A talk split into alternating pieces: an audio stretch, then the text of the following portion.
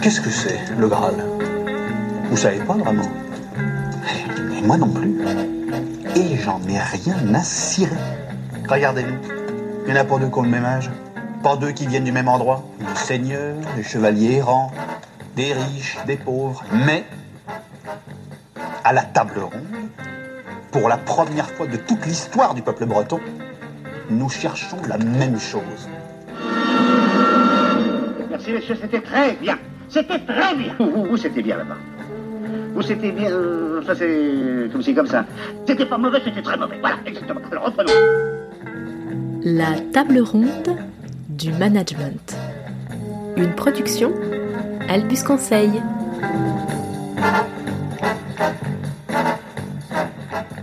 Salut Pat Salut Camille Alors aujourd'hui on va vous parler d'une autre façon d'appréhender les problèmes et le stress en entreprise. Et on va regarder du côté de l'Asie. C'est parti Quand vous tournez en Belgique, tout est permis.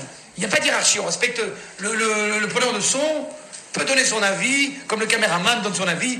Tout le monde est logé dans le même hôtel pourri. C'est des, des budgets minables. On est, on est tous logés à la même enseigne. Mais l'avantage, c'est que c'est de l'artisanat. Donc vous avez une vraie liberté. En France, c'est pas possible. En France, je vous donne un exemple. S'il y a un problème avec un connard qui a laissé une bagnole dans le cadre, tout le monde va commencer à hurler. Donc la première assistance m'a gueulé. Putain, il y a. Le réalisateur gueule d'abord. Le réalisateur va dire Putain, il y, a une il y a une bagnole dans le cadre. Ça arrive au premier assistant. Il gueule sur le premier assistant. Bouge cette putain de bagnole Premier assistant qui dit Toki. Qui a mis la putain de bagnole dans le cadre? Deuxième assistant. Qui a mis la putain de bagnole dans le cadre Ça y est, allez, c'est moi, c'est moi, c'est moi. Et on arrive à la fin au pauvre régisseur, au mec qui fait ventouse. Bouge cette putain de bagnole Alors que chez nous, au lieu de chercher qui est responsable, on la bouge. Bon bah là on a un rapport au problème qui est quand même euh, traité de façon différente. Alors c'est c'est pas asiatique, c'est belge, mais euh, ça nous éclaire quand même sur des, des choses évidentes euh, qui se retrouvent pas forcément dans nos façons de faire dans les, dans les boîtes. Ouais, ouais, c'est plein de bon sens. euh, mine de rien, euh, Poulvord n'est n'est tout, est tout sauf asiatique, mais il y, a un- il y a un tout petit peu d'Asie là-dedans, mais on, on le verra plus tard. Ah oui, Euh, c'est le côté belge ça. Belge, l'Asie, il y a toujours eu un, toujours lien eu- assez fort. Toujours eu un lien. Euh, avant de, de rentrer tout de suite euh, dans, dans l'Asie, euh, on, on a choisi ce sujet parce qu'évidemment, euh, il n'y a pas besoin d'être un très grand psychologue pour se rendre compte que dans, dans les entreprises aujourd'hui, il y a un, un- une un niveau de stress euh, individuel et collectif qui est assez faramineux et euh, il faut quand même qu'on se penche un tout petit peu sur ce sujet-là, quoi. Euh, oui, et puis donc de voir d'où ça vient, euh, même si on sait déjà qu'une partie des problèmes, c'est la façon dont les, les personnes et la hiérarchie euh, se comportent face aux, face aux problèmes. Et on voit que, bah, en fait, dans toutes les boîtes, on retrouve le même, le même stress face à ça et qui sont, ils sont pour la plupart tous habités par la même frénésie, le même stress. Ouais. Et en fait, le, le, le pourquoi on, dans, dans la toute petite intro là du podcast, on a parlé du rapport au problème, c'est que, bah, évidemment, euh, alors là, on va dire une énorme évidence, mais euh, le stress, il vient toujours d'un problème ou de plusieurs problèmes. Et les personnalités font varier la l'intensité de la réaction, donc l'intensité du stress. Il y a des gens très calmes qui stressent peu, et puis des gens qui partent en live au moindre tout petit problème. Mais enfin, il y a toujours un problème euh, à la base de à la base de tout ça, et donc c'est intéressant de se c'est intéressant de regarder ce rapport au problème, d'autant plus que supprimer le problème est une illusion absolue. Moi, je dis souvent, euh, une usine qui a pas de problème, c'est une usine fermée, euh, et globalement, Mm. on voit bien qu'on n'arrivera pas à supprimer les problèmes. Donc, Ouais, c'est intéressant de se dire comment co- comment on, on les regarde et est-ce que c'est pas dans la façon dont on regarde les problèmes qu'on génère du stress plutôt que dans leur existence? Voilà, c'est ça comme ça qu'on voudrait aborder le Mm. problème aujourd'hui. Donc là, c'est un éclairage sur la façon dont, appréhender les problèmes et faire en sorte qu'ils fassent partie du jeu et que qu'on arrive à s'en amuser. Ou en tout cas à les aborder avec plus de sérénité. Ouais, alors euh, comment on peut aborder ce sujet-là? Alors évidemment, il est, il est complexe, il est super vaste, et puis on va pas rentrer dans les psychologies individuelles, donc vous trouverez toujours un, une exception ou une explication euh, très personnelle à la façon dont les gens gèrent leur stress, mais quand même, nous qui parlons, on est euh, occidentaux, enfin français en l'occurrence, et on intervient dans des entreprises euh, occidentales en Occident. Et puis vous qui écoutez, j'imagine que pour la plupart d'entre vous, vous êtes euh, vous êtes occidentaux et vous intervenez dans des Ou alors on a un fan club à Pékin et on sait Ouais. pas. Et Ça, on les mais à ce moment-là, on les embrasse, hein, pour le Oui, coup. et On est alors là, très fiers de que vous nous Ouais. écoutiez.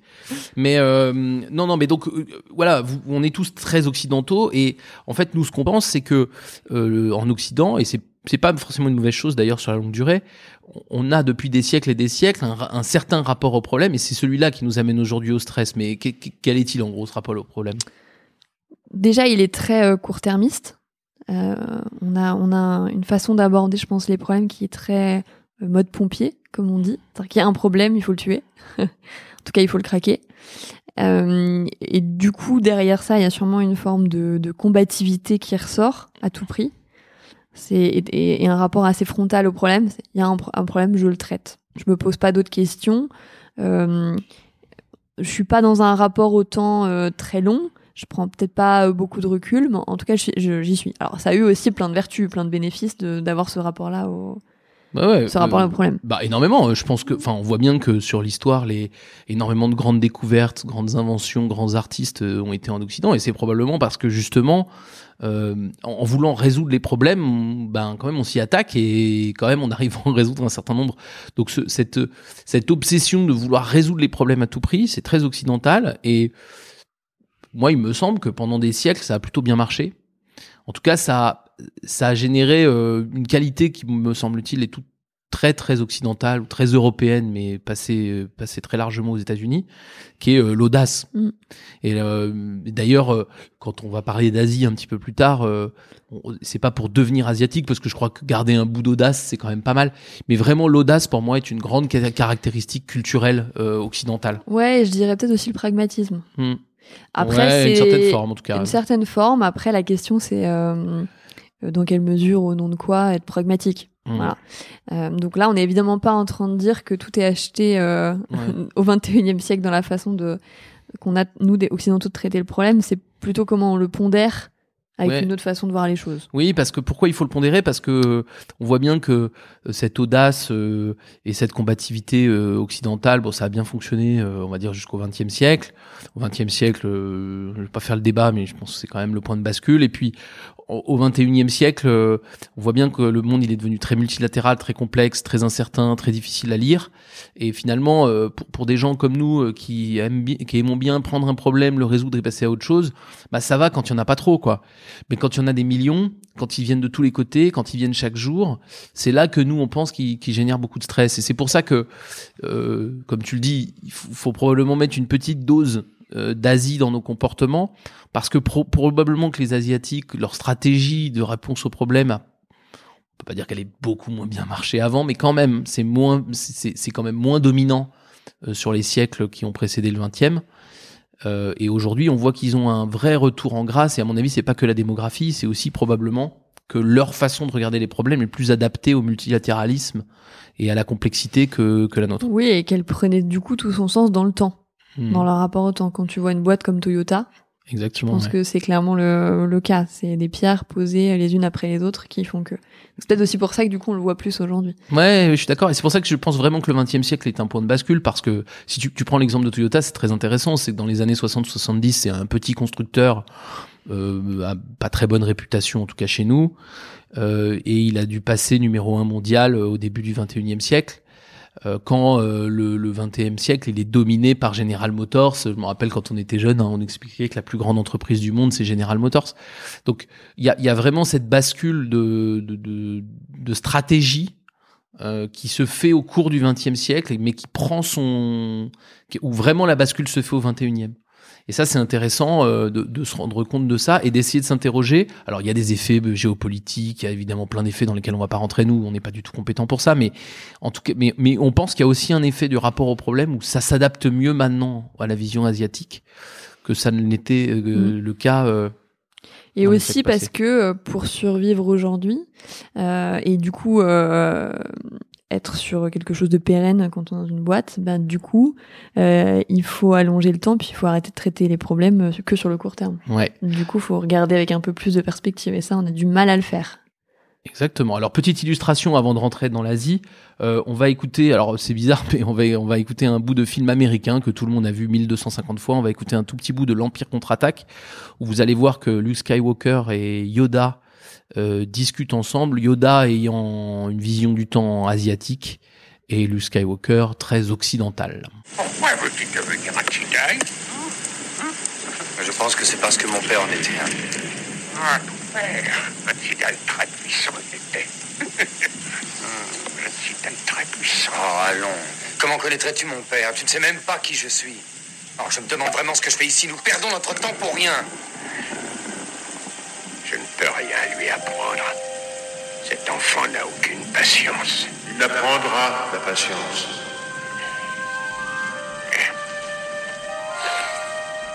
Trop de colère en lui. Comme son père. Étais-je différent quand tu as commencé à m'enseigner? Oui. Il n'est pas prêt. Bon bah là on, on voit bien c'est c'est bah, ça, ça parle beaucoup de patience. Euh, notre ami euh, Luke Skywalker, euh, il veut que ça aille vite. Il s'aperçoit pas d'ailleurs qu'il a le grand maître à côté de lui parce qu'il ressemble pas à un grand maître.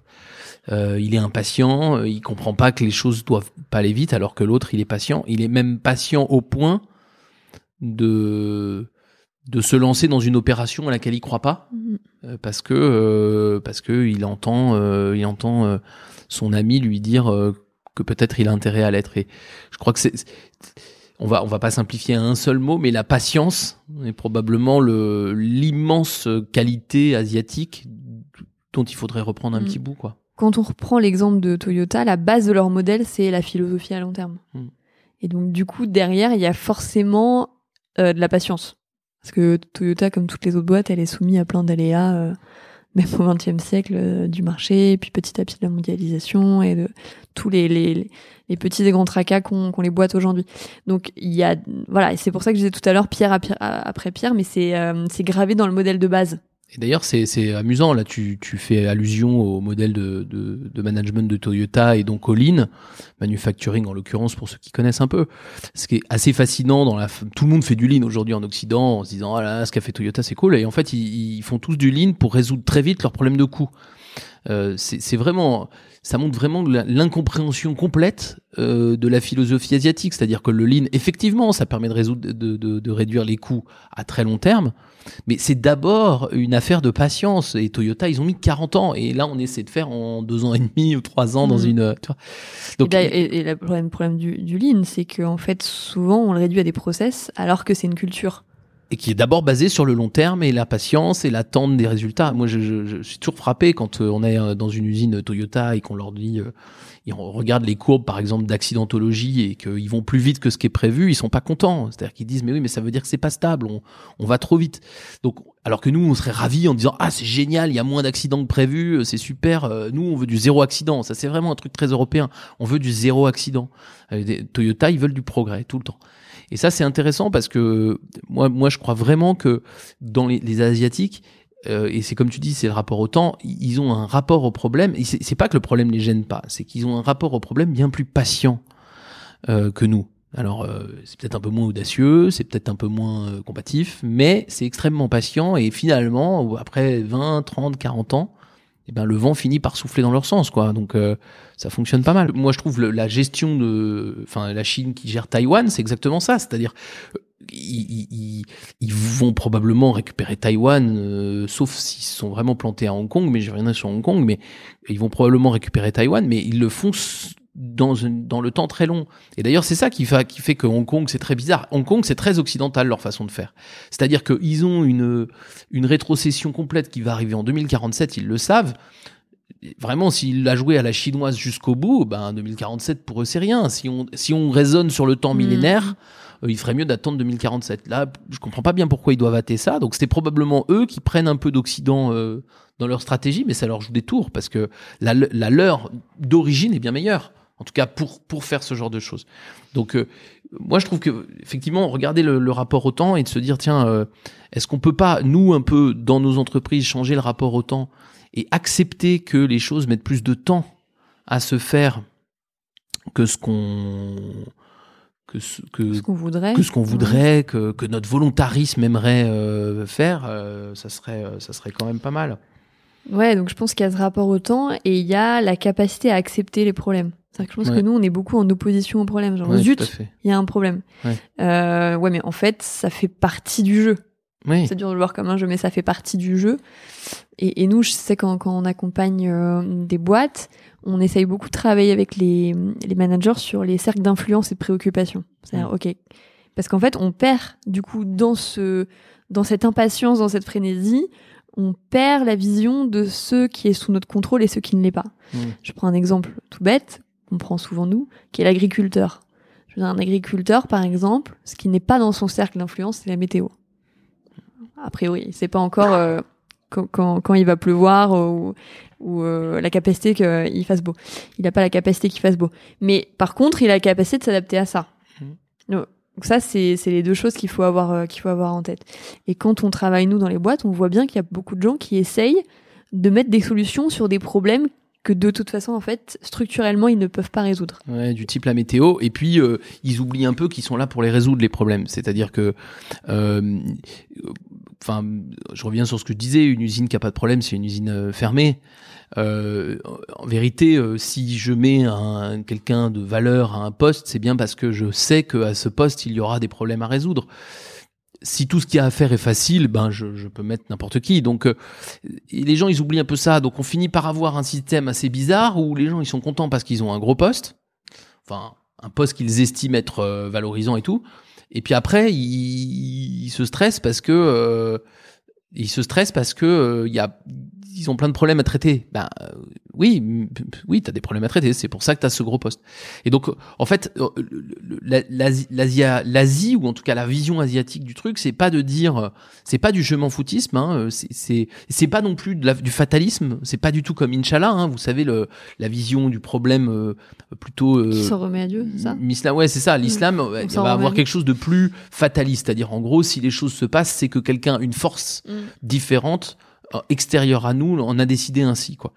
Euh, L'Asie, c'est pas du tout Inch'Allah, c'est beaucoup plus euh, les choses arrivent, il faut donc que je fasse avec.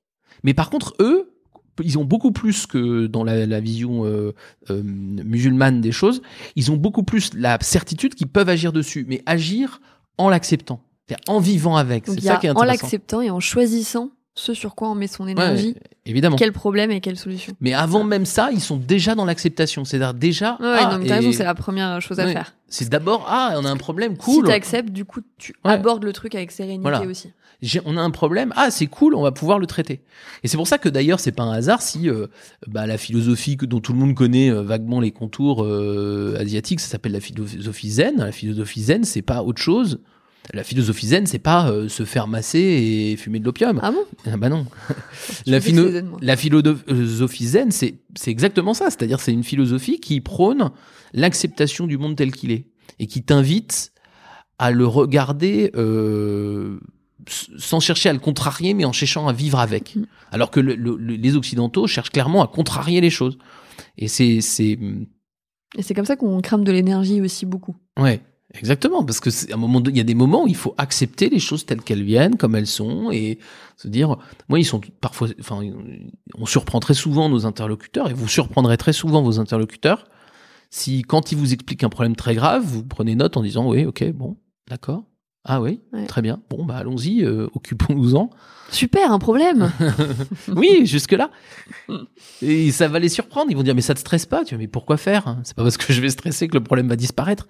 Donc, ce- cette, espèce de rapport guerrier au problème, c'est un truc, à mon avis, qu'il faut, qu'il faut pondérer. qu'il faut pondérer, ouais. Et un Donc, peu il faut garder zen, ouais. quelques bénéfices, mais qu'il faut pondérer. Oui, oui, oui. On va, de toute façon, on va pas se transformer Non. et devenir un maître Yoda, tu vois. Mais je pense qu'il y a vraiment ce truc-là. Et tout, toute la, pour moi, ce qui est intéressant, toute la philosophie euh, et toute la, toute l'Asie est porteur de ça. Donc que vous écoutiez, euh, que vous écoutiez l'art de la guerre. hein, je vous conseille de l'écouter plus que de le lire. euh, que vous euh, regardiez des films japonais, que vous que vous regardiez un peu la géopolitique chinoise, que vous regardiez la philosophie zen, que vous regardiez le lean manufacturing, que vous regardiez tout ça, vous allez être frappé par le fait qu'à chaque fois, on allonge le temps.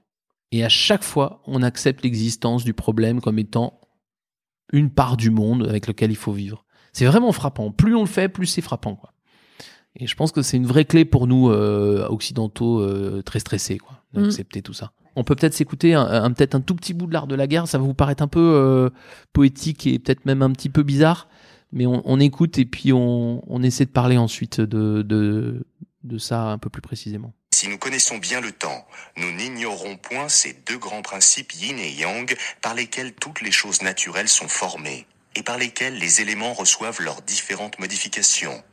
Nous saurons le temps de leur union et de leur mutuel concours pour la production du froid, du chaud, de la sérénité ou de l'intempérie de l'air.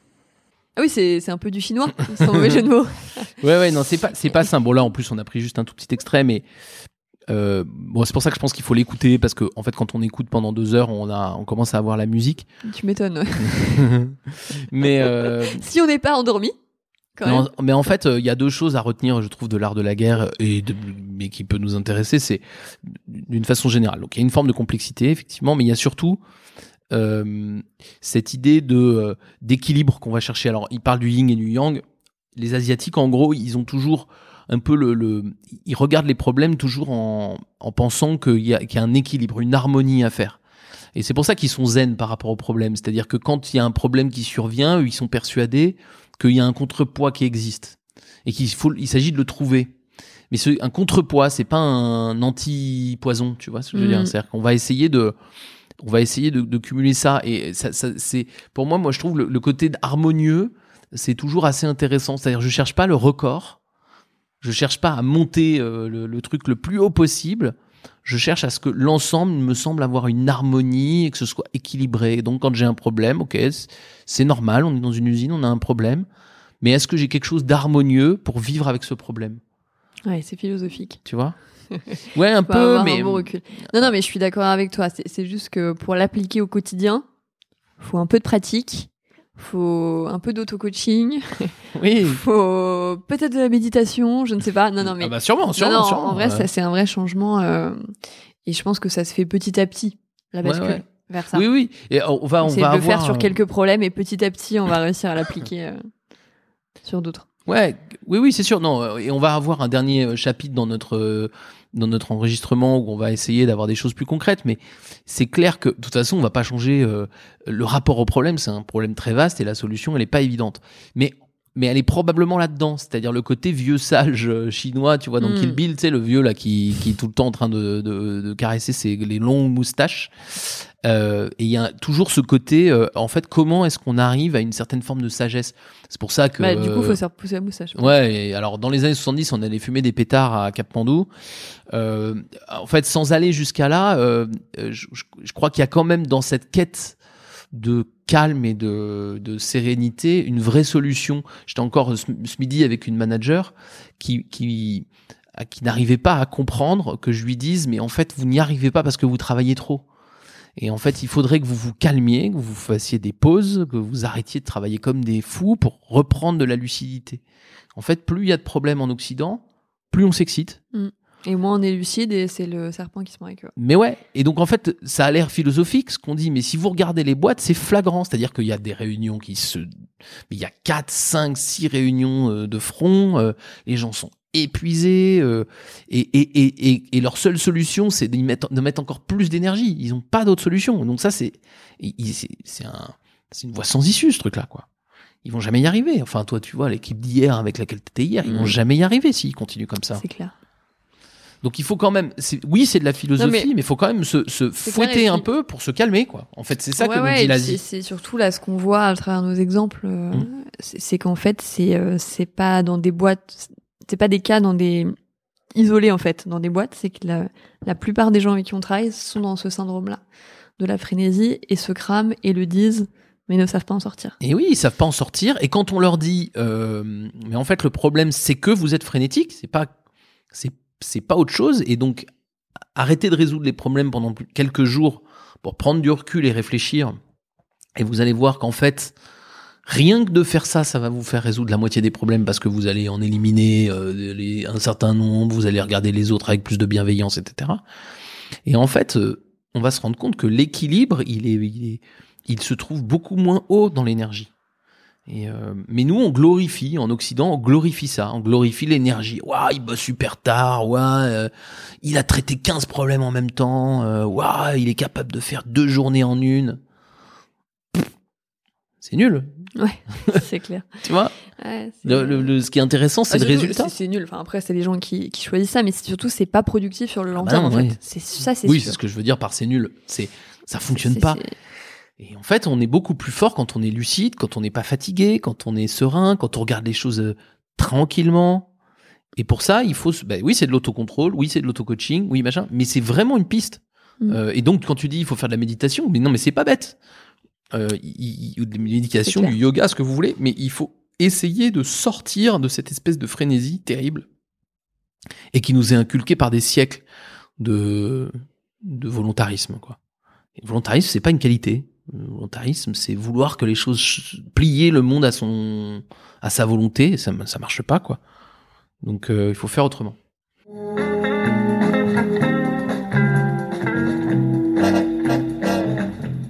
Bon, alors on peut essayer d'être un peu plus concret, même si je pense que c'est ça le plus important. Peut-être parle-nous un peu d'abord du dessin et de la façon dont on peut le utiliser ça.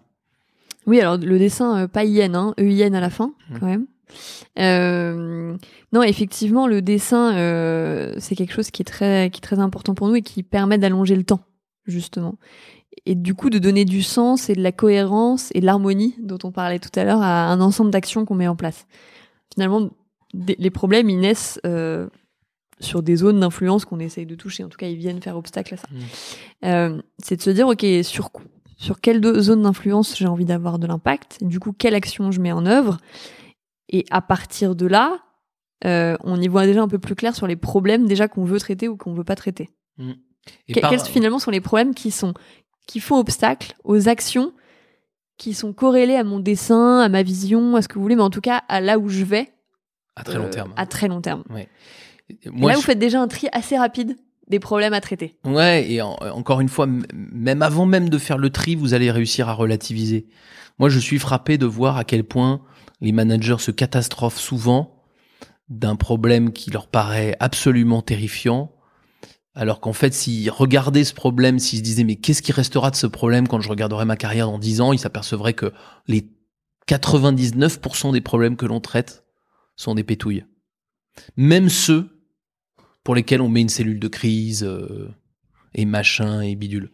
Quand euh, l'usine euh, explose à Rouen, là c'est un gros problème. Mais ça fait la une des journaux, hein. Mm. Ça arrive quand même pas tous les matins. Donc euh, le non, je, je- que ce que ouais, ce que pour moi le dessin, c'est d'abord je relativise à fond. Ouais. C'est-à-dire je regarde les. C'est comme j'ai six mois de creux dans ma carrière. Six mois où t'es pas en forme, t'y arrives pas et tout. Mm. Les gens ils sont catastrophés après six mois de creux. Mais enfin ils vont faire une carrière de 42 ans. Ouais. 42 ans et demi, 43, je sais pas. Mais, mais ça, du coup, ça sous-entend le fait qu'on a un dessin. Ouais. Et, et d'ailleurs, c'est une des premières actions qu'on fait parfois avec certains managers, c'est qu'on bosse sur leur Ouais. dessin. Que ça soit dans ce poste ou euh, dans leur carrière ou dans leur vie. euh, voilà. Et ça, déjà, ça permet de pff, souffler Ouais. un peu. Moi, il me semble que les managers les plus solides avec lesquels on travaille sont des managers qui, même s'ils l'expriment pas très clairement, euh, sont animés par quelque chose de long terme. C'est-à-dire qu'ils ont une espèce de conviction de fond. J'en avais un hier au téléphone qui me disait moi, je, je crois vraiment profondément à la, juste à la relation. En fait, ce qui m'intéresse, c'est d'être en relation. Il a des très bons résultats hein, avec 700 personnes. C'est Mhm. pas un tout petit manager. Et euh, il me disait moi, je crois à ça, je crois au bavardage, je crois à tout ça. En fait, il a cette espèce de dessin de fond et donc il ne cède pas de terrain. Euh, donc il ne cède pas de terrain à la relation. C'est-à-dire, c'est toujours sa priorité. Mm. Et quand il arrive un problème qui le stresse, ça lui arrive, il va toujours essayer de le résoudre par la relation. Et ça, c'est. Alors, je dis pas que ça a que des aspects positifs, mais en termes de, de, ni- de gestion de stress, c'est très puissant. Ouais, j'imagine. Et surtout, ouais, je pense que ça te permet de pas surinvestir les choses. Hum, hum. Quand t'as un dessin, tu dis, bon, je suis dans ce poste-là. Ça... c'est- en fait, c'est une étape sur mon chemin. Mhm. Je sais que je vais à cet endroit-là, c'est une étape, euh, elle marche, elle marche pas, euh, c'est une expérience. Alors c'est pareil, il faut une certaine capacité à accepter, euh, zen et tout ça, mais de s'entraîner à le faire et de se dire, mais où je vais moi, où, où va mon service, enfin voilà, après on l'applique à ce qu'on veut, ça aide quand même pas mal. Oui. Et ça, j'invite vraiment à vous poser la question quand vous êtes un peu stressé par euh, est-ce que j'ai eu mon augmentation cette année, est-ce que je vais avoir le poste dont je rêve et tout? Euh, oubliez pas, votre carrière, elle fait 42 ans. Donc euh, c'est pas six mois de retard qui change significativement les choses. Il faut aussi laisser les choses se faire. Et plus vous allez vous stresser, plus vous allez donner le sentiment d'être quelqu'un qui est pas sûr de lui ou pas prêt, et probablement vous allez euh, un peu repousser les, les les, offres que vous rêveriez d'avoir. Donc euh, c'est aussi en étant calme, en étant tranquille, en étant un peu patient, qu'on arrive à petit à petit à aussi donner aux autres cette espèce de, de sentiment de, de, de sûreté ou en tout cas de stabilité, solidité. Donc le dessin, c'est vraiment fort pour ça pour moi. Ouais, je suis, je suis complètement d'accord. Donc cherchez votre dessin.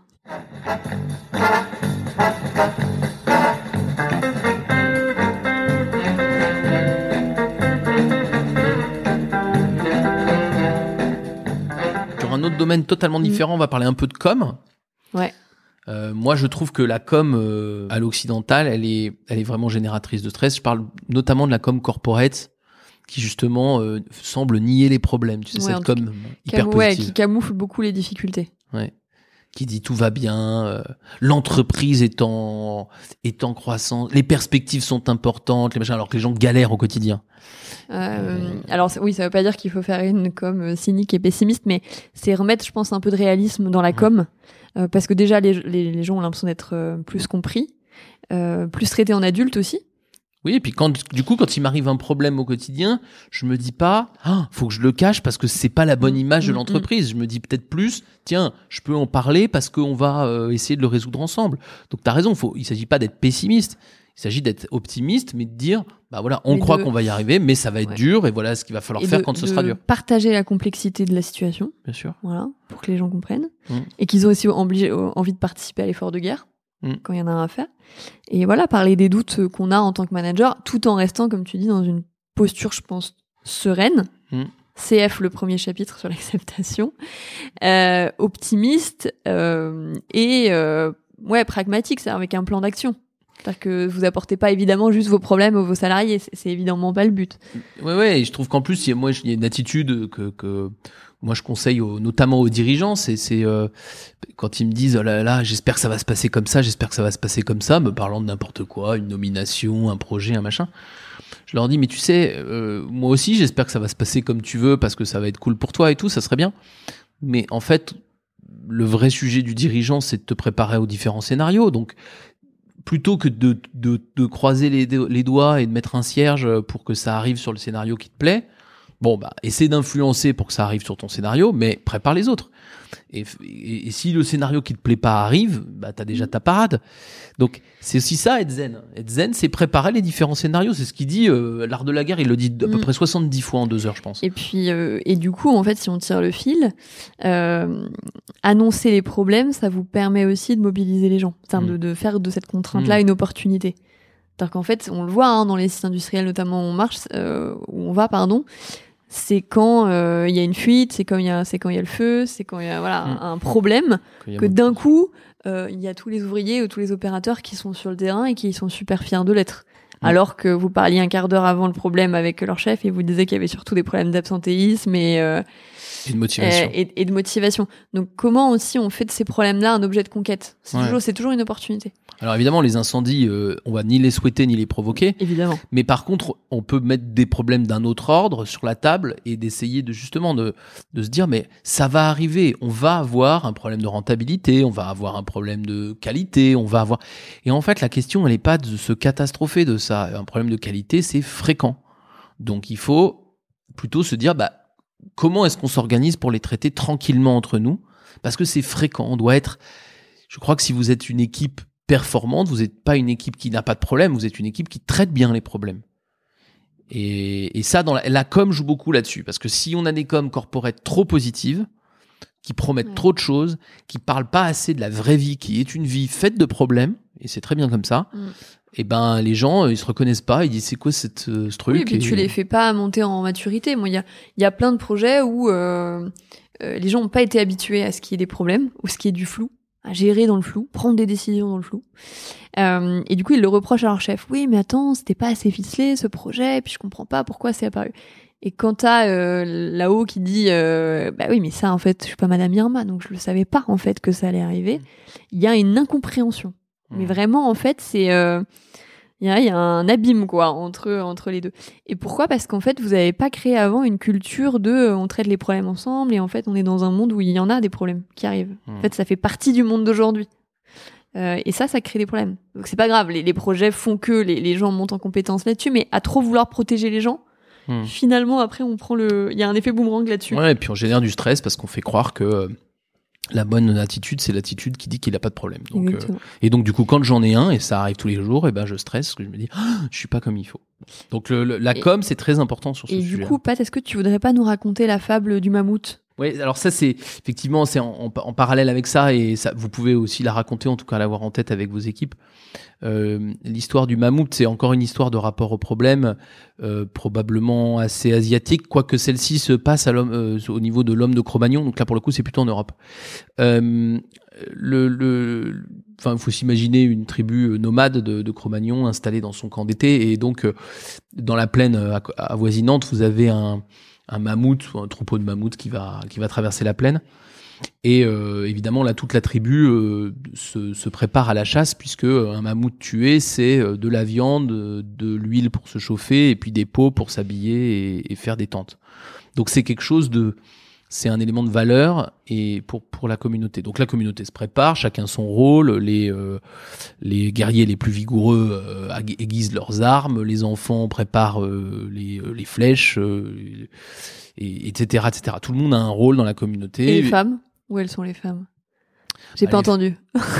Bah, déjà ça peut être des guerrières tu vois t'as des Voilà, préjugés. C'est ça que j'avais pas entendu. On est et d'accord. puis elles peuvent euh, et puis non mais surtout tu vas avoir les, les anciens qui peuvent qui vont pas aller à la chasse et qui vont peut-être préparer euh, très rapidement le le mammouth quand on va le ramener etc donc tout le monde va trouver un peu son rôle. Et puis surtout donc on va aller dans la plaine euh, les euh, les enfants vont faire peur au, à un mammouth qui vont l'isoler les, les guerriers vont le tuer on va ramener le mammouth et puis on est sauvé pour plusieurs mois parce que c'est quand même très gros un mammouth. Et donc là le mammouth a été un élément de survie pour la pour la communauté Et, puis un objet de conquête, du coup. et donc un objet de conquête et puis d'abord un objet de conquête et puis du coup un élément de, de survie à la fin. Et puis euh, arrive la fin de l'été et donc on, le, le, le- le- la communauté va quitter son camp pour euh, pour pour traverser la plaine et pour aller euh, plus au sud chercher des endroits où il y a plus de nourriture. Et là il y a un mammouth qui arrive. Alors pas le même évidemment puisque l'autre il est mort, mais euh, mais de même nature, un gros pareil. Et euh, cette fois, euh, on n'est pas préparé pour le chasser, on est là pour euh, partir dans notre camp d'hiver, oui. Et, euh, et du coup, le mammouth charge la communauté. Là, qu'est-ce qui se passe? La, la même communauté va euh, s'enfuir. Alors, euh, les plus forts et les plus vigoureux vont échapper au mammouth parce qu'ils courent vite et puis parce qu'ils vont pouvoir se cacher rapidement derrière un, dans un arbre, derrière un rocher. Et puis, évidemment, les plus faibles, les vieux, les enfants et tout ça vont avoir du mal et peuvent être tués par le mammouth ou par le troupeau de mammouth. Et donc, c'est la même chose, c'est le même objet.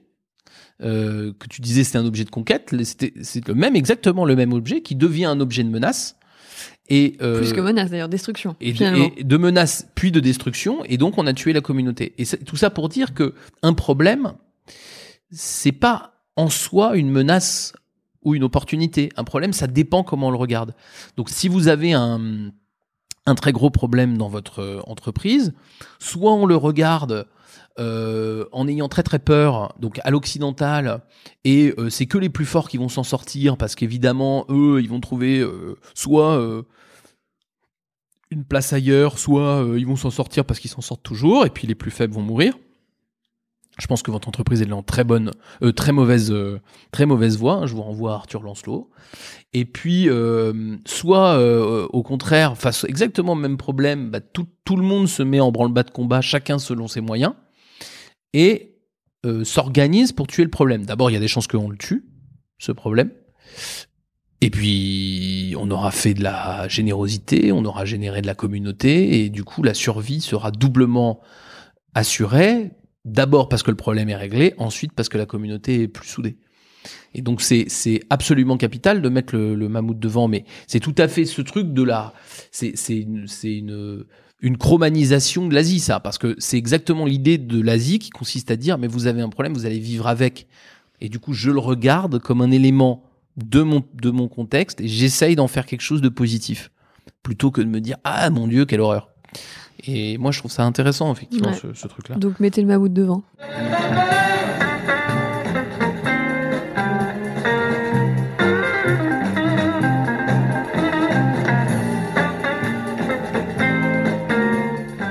On a euh, un troisième, conseil. Alors, facile à dire, difficile à faire. C'est il faut limiter ou alors arrêter complètement de contrôler. Parce que le contrôle, c'est vraiment vraiment particulièrement occidental comme euh, rapport au problème. Et euh, surtout, ça génère un stress euh, énorme, énorme, énorme. Et donc nous, on dit, mais en fait, vous allez voir que moins vous allez contrôler, plus vous allez faire avec. Au lieu de te contrôler pour vérifier que tu as bien résolu le problème que tu as eu, euh, je vais plutôt te proposer qu'on le regarde ensemble. Et il y a des chances que non seulement on, plus, on va plus résoudre le problème, mais en plus il y a des chances que tu sois moins stressé. Et donc ça, c'est Ouais. vraiment euh, Surtout important. que on, on- on voit hein, quand on parle aux collaborateurs dans les boîtes, il y a aussi plein de systèmes de contrôle qui sont finalement pas très intelligents. Ah qu'on bah sait même pas exactement ce qu'ils contrôlent, Mhm. ou ça contrôle mal. Voilà, mais c'est autant de temps, euh, d'énergie euh, qui sont perdus, quoi. Ouais, c'est clair. Et, et oui, oui, et, et- même on le voit là dans ceux qui sont dans les grandes boîtes et qui nous écoutent, ils savent très bien, c'est que euh, chaque personne au siège, vous savez là dans les corporates, ont un objectif. Alors cet objectif redescend sur les opérationnels et puis alors il y a donc il y a 10 000 objectifs mandatory euh, qui arrivent au même moment, etc. Donc il y a 10 000 systèmes de contrôle euh, et une pression de fou. Et c'est pas vrai que ça fait progresser les gens. Ça leur met juste une pression de malade. Ils savent pas sur quoi se ils savent pas comment démarrer, ils sont complètement paumés, ils ont l'impression que tout est prioritaire, enfin c'est l'enfer. Donc il faut non seulement arrêter le contrôle, mais il faut arrêter de mettre la pression aux gens. C'est pas comme ça que ça marche. Si t'es en difficulté, que je te mets la pression, il y a aucune chance que ça s'améliore. Si t'es en difficulté, faut t'aider. Voilà, c'est ça le truc. Et et on a un peu perdu ça en Occident parce qu'on a cette espèce d'idée de d'hyper volontarisme quoi. Si t'as pas, si t'as un problème, c'est que tu l'as pas traité quoi. Ben, c'est bizarre, non Mm. C'est clair. Pas, pas tout à fait comme ça que ça marche en vrai. C'est Voilà, clair, donc- euh, arrêter, c'est peut-être un peu radical, et puis selon la culture de la boîte dans laquelle vous êtes, c'est peut-être un peu suicidaire. Mm. Mais en tout cas, de faire du contrôle euh, euh, plus restreint ou plus intelligent, c'est Mm. sûrement une bonne pratique Ouais, à et- étudier. Et vous voyez, euh, sans arrêter évidemment sur le contrôle, c'est difficile, mais à chaque fois que vous contrôlez, essayez de voir si vous pouvez faire avec plutôt. Faire avec l'autre plutôt que de contrôler s'il a bien fait. Ça marche pas toujours. Mais à chaque fois que ça marche, vous allez remplacer une solution par, euh, enfin du stress par une solution. Donc euh, c'est quand même tout bénéf, hein, euh, à court et à long terme. Donc c'est peut-être ça comme ça qu'on peut faire. Et puis plus généralement le contrôle, la pression. Euh, bah là la pression faudrait, dans l'absolu, faut arrêter. Alors je sais bien que c'est difficile, mais euh, dans la pression, ça marche pas. Les gens sous pression, ils marchent pas mieux que sans pression. Donc il faut. Ah oui, ça c'est vraiment le truc pour lequel moi, je, Mm. sur lequel je suis assez euh, radical, c'est que de mettre les gens sous pression, ça ne marche pas. Ça marche pour une petite partie de la population qui marche à l'adrénaline, mais c'est souvent des gens qui sont en confiance Ouais. déjà, qui sont assez sûrs d'eux, qui sont solides sur leurs appuis, Mm. et puis même qui à moyen long terme vont s'essouffler. Donc oui, non, ça, ça marche pas. Non, ça marche pas. Même, même, t'as raison. Même pour les gens, j'en ai en tête moi des gens pour sur qui ça marche. Mais en vrai, ça marche à un prix dans leur euh, leur psy, leur leur leur, leur psychologie et leur euh, même l'énergie que ça leur pompe, c'est juste terrifiant. Donc euh, non, la pression ça Oui, fonctionne pas. Quelqu'un qui est commercial, euh, qui se donne déjà et qui vous dit non mais ça ça marche pas, ramène plus de business, t'y Mm. arrives pas. que- comment voulez-vous que le mec soit mm, bien motivé à sa prochaine négo? Ouais. Ouais, En fait, ça, ça marche pas, quoi. Ouais, et ça, c'est, c'est, c'est valable pour tellement de métiers. Et ça veut pas dire pas d'exigence. Simplement, c'est là tout le truc, c'est qu'on va opposer le volontarisme, on va dire occidental. C'est un peu caricatural, hein, mais bon. On va opposer cette espèce de volontarisme, qui consiste à dire ouais, t'as pas eu t'as pas eu tes objectifs, vas-y plus fort. Effectivement, je pense que dans la négo, il va encore plus perdre pied, le pauvre vieux. À euh, quelque chose qui est, euh, bah, je vais te donner plus, on va, plus s'écouter, on va plus regarder ce qui marche pas. Et vous allez voir que c'est pas un défaut d'exigence, au contraire, ça rend plus exigeant parce que du coup, on donne à l'autre aussi un peu moins d'excuses. Hein. Euh, La pression, c'est aussi une méga excuse qu'on donne aux gens parce que dès que vous lâché, euh, vous, leur, vous leur foutez la pression, seconde, seconde suivante, euh, eux dans leur tête, ils se disent mais quel con celui-là quoi. Donc euh, euh, en plus, on, on perd la relation en faisant ça. Donc la pression, c'est sûr que ne- ça fonctionne pas. Quoi. Ça marche pas. Ça fonctionne pas. Voilà, donc on va, nous, bon, globalement, on pense que ce truc de zen, c'est vraiment euh, un truc, enfin quelque chose d'essentiel. Alors on vous a un peu parlé du dessin, on vous a un peu parlé de la com, on vous a un peu parlé du contrôle et de la pression. Je pense que c'est dans ces directions-là qu'on peut progresser. Mm. C'est du, c'est du, du travail de long terme, mais réfléchissez-y parce que ça change vraiment la vie d'être plus calme, euh, Ouais. euh, au boulot. Et La, la vie pour vous et pour ceux qui travaillent avec vous. hein. Ah ouais, ouais, c'est clair, pour les deux. Et, euh, et puis peut-être pour terminer, pour, pour juste garder un truc euh, en tête, pour la prochaine fois où vous aurez un problème qui vous arrive, la vie sans problème, ça serait vraiment tellement ennuyeux. Et donc réjouissez-vous en fait. C'est- juste des trucs intéressants à faire. Donc euh, je dis pas qu'ils sont tous géniaux les problèmes, mais la plupart peuvent vous permettre de faire des trucs euh, super intéressants. Y compris mobiliser vos équipes, qui est Ouais. pas rien quand même. Ouais, et mobiliser vos équipes, c'est génial. Mais là, j'avais une discussion hier sur un gars qui veut faire de la réduction des coûts. On va faire un truc trop bien. euh, Alors que c'est chiant quand même. hein. pourtant, ça base, hein. Et pourtant, de base, ça a pas l'air cool. Mais en fait, en fait, on va faire un truc super cool. euh, pff, Il n'y a pas beaucoup de projets euh, qui, qui, qui, qui sont pas dignes d'intérêt en réalité. Euh, Il y en a quelques-uns horribles quand la vie des gens est en jeu, quoi. Voilà. Mais euh, quand on a, quand on sort de ça, euh, quand on sort de Tchernobyl, voilà, euh, je considère que on a vite, on va vite trouver de l'intérêt au, au, aux problèmes à traiter et à l'intelligence qu'il faut mettre. Enfin, moi, je pense que les mecs qui ont voulu envoyer un homme sur la Lune dans les années 60, c'est peut-être le problème avec la technologie qu'ils avaient à l'époque, c'est peut-être le problème le plus difficile qu'il y avait à régler euh, sur la planète. Je pense qu'ils ont kiffé. je pense qu'ils ont kiffé à mort, surtout en 69 quand ils ont vu que ça marchait. Enfin voilà, je, je pense que c'est ça, c'est ça qui drive les, les Mm. gens. Donc, euh, enfin, retrouver du plaisir à les traiter tous ces problèmes, Mm. c'est ça, qui, ça serait clair. chiant sans eux. Ouais, je suis d'accord. Donc, Montrez euh, en tant que manager que vous avez du plaisir, que vous avez du plaisir à, à en avoir des problèmes et à les traiter. Vous allez embarquer les gens là-dedans. Et pour aller plus loin, aller plus loin. On va aller plus loin. Alors nous, on vous conseille d'écouter, pas de lire, mais surtout d'écouter L'Art de la guerre de Sun Tzu. De regarder Les Trois Royaumes, donc un film vraiment euh, très jeu de go, comme on dit. Euh, surtout dans sa version longue.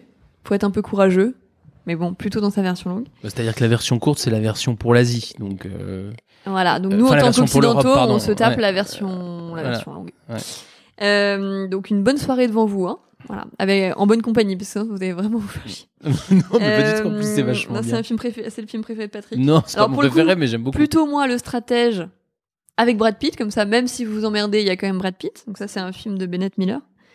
Et un article qui a été écrit récemment euh, sur notre blog, qui s'appelle euh, L'éloge de la lenteur en management, qui est sorti en septembre 2019. Donc c'est tout chaud et à lire. Merci d'avoir été avec nous. Ouais, merci beaucoup pour cette discussion un peu philosophique euh, sur le sur la coexistence et le et l'Asie. Et puis on vous retrouve le mois prochain. Allez, à la prochaine. Salut à tous. Vous êtes encore là? Il vous a plu cet épisode? Aidez-nous à gagner en visibilité en accrochant quelques étoiles sur iTunes et laissez-nous des commentaires comme des idées de sujets à traiter par exemple. Merci. À suivre. Autant que ce soit un type bien, je suis libre. Puisqu'il y aura toujours des blancs-becs, dealers de drogue dure. Mieux vaut un gars droit et honnête, moi, c'est plus sûr.